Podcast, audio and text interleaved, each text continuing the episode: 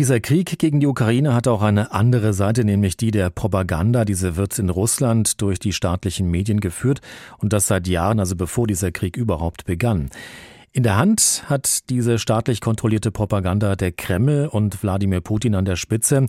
Wenn wir den aktuellen Umfragen in Russland Glauben schenken dürfen, dann gibt es für die Politik Putins derzeit einen Rückhalt von fast 80 Prozent in der russischen Bevölkerung. Darüber habe ich vor der Sendung mit Klaus Gestwer gesprochen. Er ist Professor an der Philosophischen Fakultät für Osteuropäische Geschichte und Landeskunde der Uni Tübingen. Bevor wir im Detail auf Putins Propaganda zu sprechen kommen, lassen Sie uns bei den Umfragen bleiben. Da ging es ja nicht nur um Putin und seine Beliebtheit. Was wurde da noch alles abgefragt? Wir übersehen bei unserer Wahrnehmung dieser Meinungsumfragen immer wieder die weiteren Fragen, die gestellt worden sind. Zum Beispiel haben die Demoskopen dann auch gefragt, welche Gefühle denn die Menschen mit dem Ukraine-Krieg verbinden. Und die Hälfte der russischen Befragten hat nur gesagt, sie empfänden Stolz. Die andere Hälfte nennt dann durchaus negative Gefühle von Erschrecken, Angst und Sorge, sogar bis hin zu Scham, Wut und Ärger. Das weist meines Erachtens darauf hin, dass die gesellschaftliche Stimmung in Russland weiterhin fragil bleibt und sie kann jederzeit kippen. Was die Menschen in Russland wollen, das sind militärische Triumphe und nicht Entbehrungen. Und wenn diese Triumphe ausbleiben und die Menschen erleben müssen, dass ihr Alltag durch die westliche Sanktionspolitik immer schwieriger wird, dann kann das auf Dauer auch die verlogenste Propaganda nicht mehr kaschieren.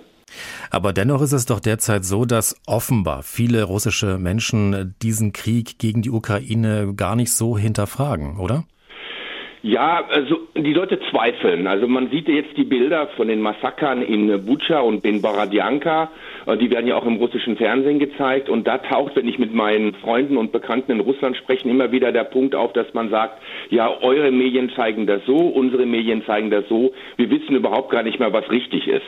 Also es wird Zweifel gesät. Die russischen Medien funktionieren als Händler des Zweifels und das führt dann dazu, dass allseits nichts mehr geglaubt wird.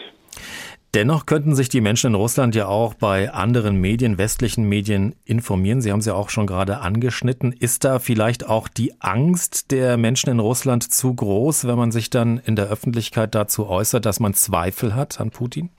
Also erstmal muss man darauf hinweisen, dass in der letzten Zeit die russische Zensur nochmal deutlich angezogen hat. Das heißt, Russland ist mittlerweile zu einem hermetisch abgeschlossenen Informationsraum geworden. Wer an Informationen herankommen will, muss digital sehr versiert sein. Da braucht so einen VPN-Client, um sich in einem anderen Land ins Internet einschalten zu können. Und wir dürfen nicht vergessen, dass mittlerweile schon wegen dieser sehr harschen staatlichen Repressionen 300.000 Menschen Russland verlassen haben. Und sie fehlen natürlich in diesem Land, um die öffentliche Kritik irgendwie zu organisieren. Was ist denn Ihrer Meinung nach die Propagandastrategie Putins? Trifft er den Nerv vom, ich sag's mal, stolzen Russland, das vom Westen hintergangen wird? Ja, ich glaube, in der Propaganda fallen drei zentrale Themen auf. Einmal Hass, weil die Ukraine sowie die Putin-Kritiker im Inneren übel diffamiert und diskriminiert werden, das schon seit mindestens acht Jahren. Zweitens dann Feindschaft, weil zwischen dem Westen und Russland so ein unerbittlicher Wertekrieg heraufgeschworen wird und den Menschen suggeriert wird, Europa strebe danach, Russland mit aller Macht zu zerstören. Putin hat ja die Ukraine sogar als Anti-Russland bezeichnet. Und drittens taugt natürlich der Patriotismus sehr gut zu einer gesellschaftlichen Mobilmachung, in der nämlich die Geschichte und auch das kulturelle Erbe Russlands fortwährend missbraucht wird, um die vermeintliche Einheit von Volk und Führer und die Größe des russischen Imperiums sowie die Liebe zur Heimat zu beschwören. Wie lange glauben Sie, wird Putins Propagandamaschinerie noch funktionieren? Also wann könnte ein Wendepunkt eintreten, wo den Menschen dann bewusst werden könnte, dass etwas nicht stimmt? Also Putin braucht jetzt unbedingt militärische Siege. Die erste Phase des Ukraine-Krieges hat sich überhaupt nicht so dargestellt, wie er sich das gewünscht hat. Der schnelle Einzug in Kiew ist ausgeblieben. Es hat zigtausend Tote, Verwundete und Traumatisierte gegeben.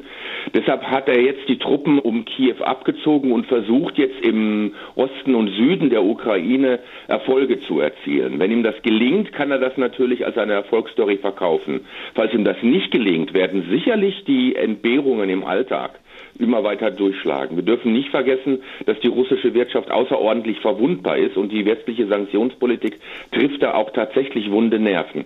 Das heißt, je länger dieser Krieg dauert, umso schlechter für Putin. Ja, was er braucht, sind einfach Siege. Und solange sie sich nicht einstellen, kann auch die Propaganda das nicht kaschieren. Also das ist, glaube ich, der ganz entscheidende Punkt. Und da müsste auch die westliche Politik ansetzen, um die Wehrhaftigkeit der Ukraine weiter dauerhaft zu stärken.